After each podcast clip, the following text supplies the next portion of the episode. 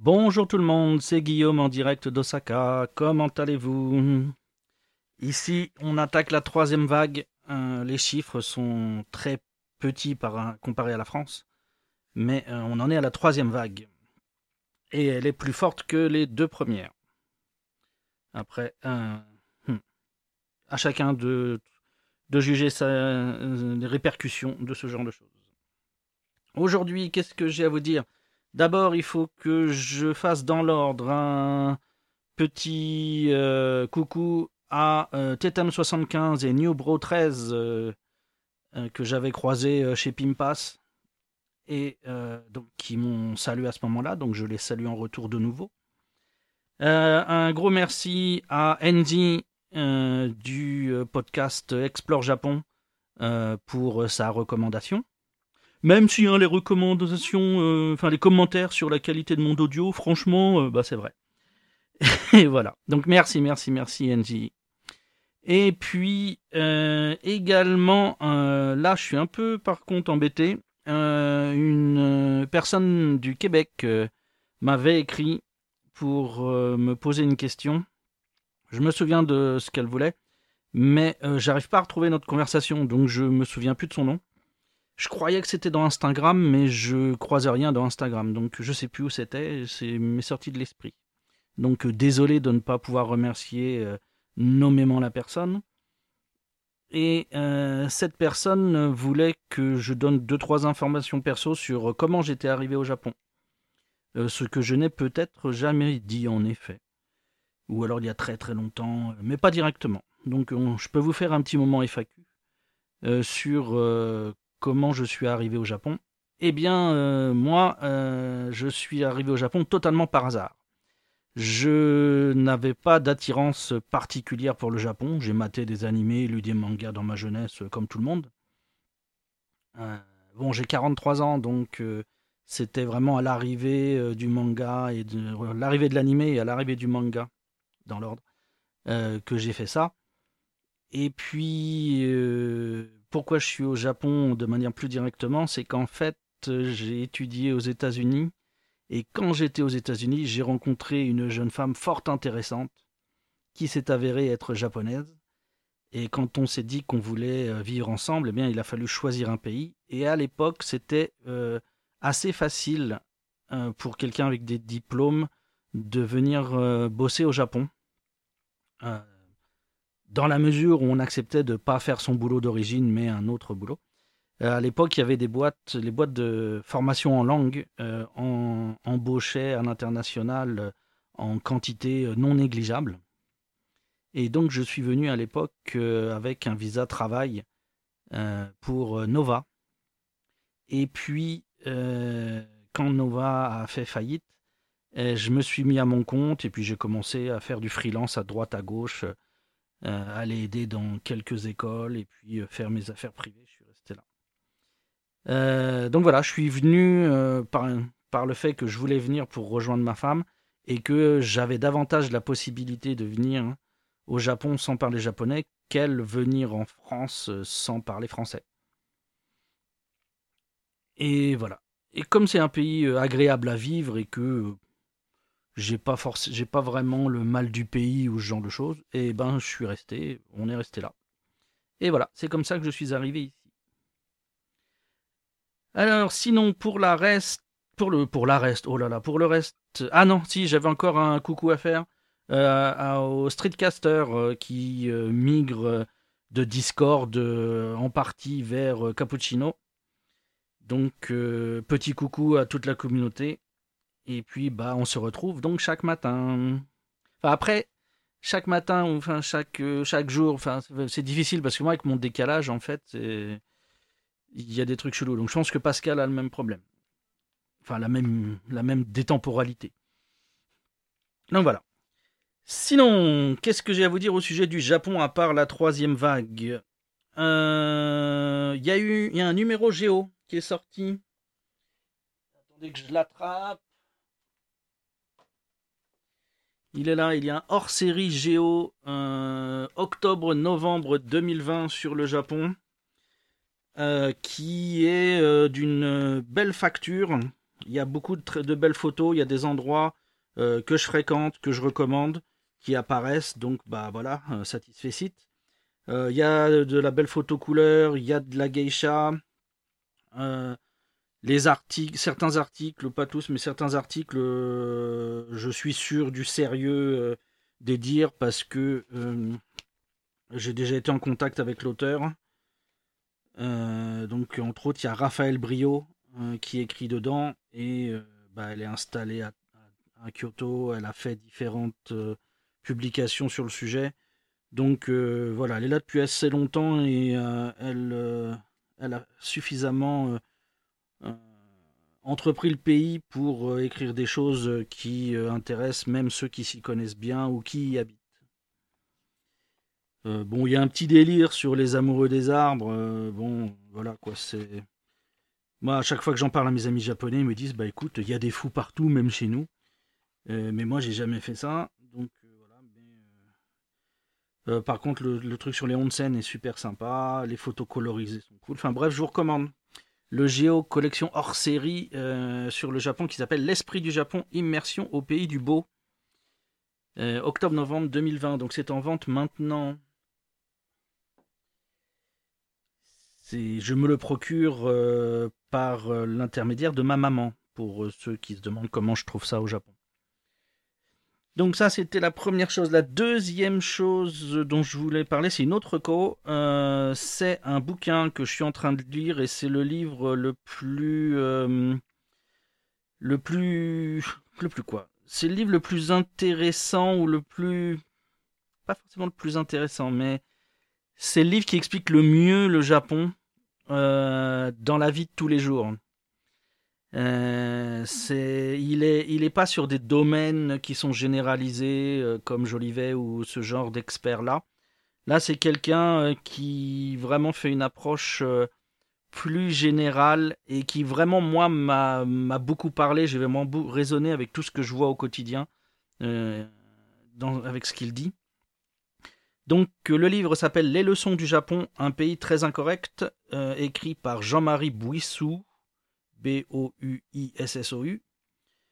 Et c'est publié chez Fayard, Les leçons du Japon.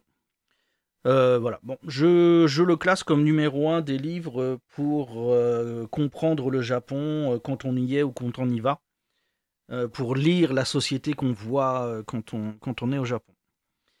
Donc voilà, c'est ma recommandation suivante. Après ces recommandations-là, euh, je voulais faire un complément sur ce que j'avais raconté au sujet des euh, fenêtres euh, couvertes à l'ouest.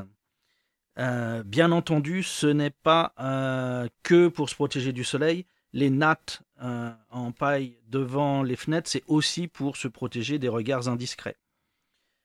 parce qu'on a pas mal de fenêtres de salles de bain qui donnent sur la rue ou de cuisine les Japonais ont tendance à vivre un peu à poil chez eux l'été.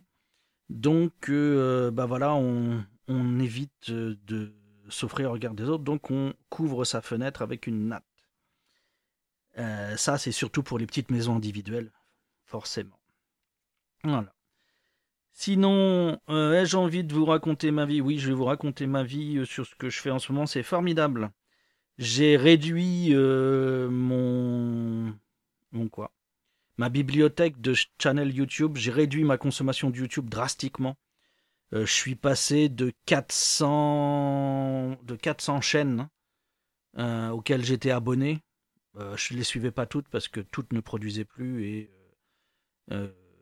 certaines choses n'étaient pas poussées par l'algorithme. Mais je suis passé de 400 à moins de 130 et mon objectif c'est tombé à moins de 50. Euh, vraiment focaliser juste sur les gens qui produisent régulièrement et des trucs d'intérêt. J'ai fait la même chose sur mon Twitter, euh, sur, mon, sur mon Twitter principalement, où euh, j'utilise les listes, j'ai découvert les listes, c'était trop cool. J'utilise beaucoup ça et j'ai énormément réduit les personnes que je suis, entre autres sur le sujet du Japon. Donc je fais le grand ménage dans les réseaux sociaux euh, je m'exprime par le podcast. Sur le reste, en fait, euh, ça, j'aime pas m'exprimer. Va pas poster une photo sur Insta, mais euh, ou sur Twitter, poser, enfin poster des photos un peu partout, ça, ça va, mais répondre aux commentaires, aux machins, non, en fait, c'est pas mon truc. donc voilà, je suis surtout en consommation passive et en production passive. Donc je peux me réduire et me concentrer juste sur les quelques personnes qui sont vraiment intéressantes la plupart du temps. Donc voilà, c'est le grand ménage dans les réseaux sociaux. Euh, lié à ça, euh, ce qui m'a poussé dans YouTube à faire ça, c'est le renouvellement de l'offre YouTube euh, concernant le Japon que je suis pour le boulot en fait. Et comme on a certaines personnes qui se tournent vers d'autres contrées ou vers d'autres activités, par exemple Ichiban Japan qui lui maintenant en fait n'est plus, ne sort plus rien sur YouTube, mais anime avec ses potes sur Twitch. Ils sont en train de passer sur euh, du live et euh, ce n'est plus YouTube le support. Euh, donc les chaînes YouTube se renouvellent, on voit des petits jeunes qui, sortent des trucs, souvent qui sont dans, la mouvance en fait des francophones YouTubeurs Tokyo Ça manque un peu de, YouTubeurs populaires qui soient en dehors de Tokyo dans le, dans le game français. voilà. Donc euh, voilà, on voit des, on voit des chaînes euh, disparaître, euh, ne pas tenir leurs promesses, et on voit des petits jeunes qui apparaissent. Donc il y a un renouvellement. c'est pas gênant s'ils refont la même chose parce que c'est forcément un regard différent. Rien que la différence temporelle fait qu'il y a des choses à redire. Hmm, donc. Et là j'ai Twitch qui a sauté, je ne sais pas pourquoi. C'est bizarre. Mais bon. Et donc, euh, oui, voilà, il y a les, petites nouvelles chaînes qui peuvent être intéressantes ou pas. On, va suivre ça. Donc voilà. Euh, j'ai euh, fait le renouvellement YouTube de, mon parc YouTube. Sinon, qu'est-ce que j'ai d'autre à vous raconter comme sujet? Euh, puisque c'est fini, maintenant on peut en parler avec certitude. La saison des pluies au Japon a été inhabituellement longue cette année. Et euh, on a eu très peu de typhons sur euh, Honshu. Ça, a été une année très calme cette année. Et puis les températures douces, largement au-dessus des normales saisonnières, se prolongent. Euh, il y a encore quelques jours, on était à 25 à Osaka euh, fin novembre. Euh, c'est pas habituel du tout. La, sécheresse de l'air aussi ne s'est pas faite.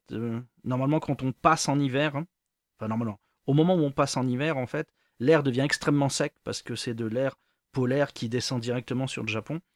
Et pour le moment, ce changement ne s'est pas fait. On a encore une humidité acceptable en ce moment. Donc, euh, bah, c'est différent d'habitude. Euh, l'hiver se fait davantage attendre. Les baisses de température euh, se font davantage attendre également. tant mieux, hein, on va dire. C'est pas, c'est pas forcément un mal. Donc voilà, c'est ce que je voulais vous faire comme commentaire sur la sur la situation au Japon. Je suis en train de regarder euh, mes thèmes et il y en a beaucoup en fait. Je les ai dit sur le moment et du coup je me souviens pas du tout à quoi ça fait référence. C'est dommage. Euh, mais il y en a un que je peux traiter là directement. Euh... Il y en a deux. Il y a longtemps, à l'époque où on pouvait vraiment sortir sans, sans souci, mes collègues ont essayé de me tuer. Ils ont essayé de me tuer à coup de randonnée. Je leur ai dit qu'avec mon surpoids, moi, moins ça montait, euh, plus je pouvais aller loin. Et ils me font à chaque fois des montées. Euh, en fait, on gravit des montagnes à chaque fois, des montagnes. Oui, si, des grosses collines à chaque fois. Et à chaque fois, bah, je suis sur le point de mourir. Ils vont me faire avoir une crise cardiaque. Hein. Euh, voilà. Du coup, comme voilà, je supporte pas et qu'ils essayent de me tuer, hier, j'étais chez ma belle... Non, hier, avant-hier, j'étais chez ma belle-sœur et je me faisais chier parce qu'ils n'en avaient rien à faire. On était juste venus comater dans leur nouvelle maison. Eh bien, je me suis échappé et j'ai gravi le Otokoyama, qui est une euh, colline. Hein. Quand on habitait dans les Alpes, c'est une colline, pas plus. C'est une colline euh, qui est entre Osaka et Kyoto et qui, qui, de manière très basique, en fait, marque euh, la différence entre la zone de Osaka et la zone de Kyoto. Si vous venez au Japon, c'est une visite que je vous recommande et Si vous venez avec moi, je vous en parlerai davantage. Donc voilà. Et puis, euh, si, cela je peux le faire aussi. C'est une sorte de fourre-tout aujourd'hui. J'ai pas de cohérence, on y va. Euh, si je reviens sur les fenêtres, euh, également au sujet des fenêtres, quand vous, quand vous viendrez au Japon pour la première fois, vous remarquerez peut-être que les fenêtres à battants sont extrêmement rares au Japon et que on n'a vraiment que des fenêtres à glissière. Je suppose que c'est dans les règles d'urbanisme, qui ne sont pas très nombreuses techniquement, enfin qui sont seulement techniques, qui ne sont pas esthétiques au Japon. Euh, je pense que c'est parce que ça doit mieux se comporter euh, pendant les catastrophes. Euh, peut-être que ça résiste mieux, ça s'ouvre mieux après, ça se déforme moins ou quelque chose comme ça. Mais bref, vous verrez très très peu de fenêtres à battant, c'est extrêmement rare. Surtout de fenêtres à double battant. Éventuellement une fenêtre à un battant, euh, sur des petites fenêtres qui ne sont pas nécessaires pour l'évacuation, on peut trouver.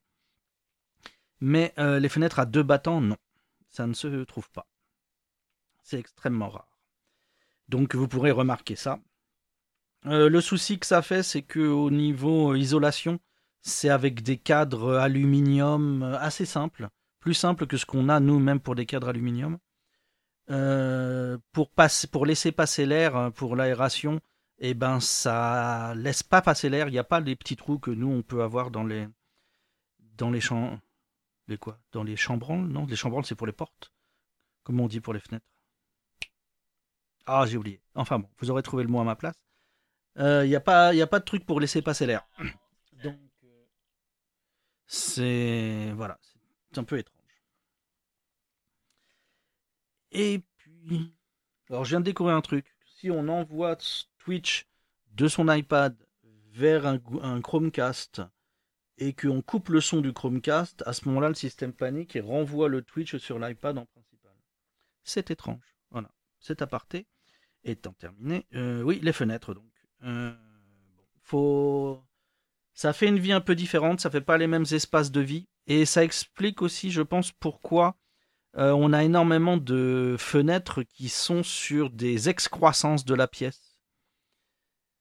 Euh, pour, euh, pour la gestion de la solidité des murs et ce genre de choses. Je pense qu'à une époque, ils préféraient faire une excroissance sur l'extérieur pour poser la fenêtre. Et donc on voit beaucoup de, maisons avec des petites boursouflures comme ça, avec des fenêtres qui sont sur une partie extérieure. Voilà. Bon, je me suis un peu baladé dans tous les sujets. Je vais essayer de refaire sens des autres choses que j'ai écrites qui n'ont pas je sais plus de quoi ça parle en fait. Je ne sais plus à quoi je faisais référence. Donc je vais mettre de l'ordre là-dedans. Et je reviendrai bientôt. Sur ce, euh, bonne continuation à tous et à toutes. Et à bientôt.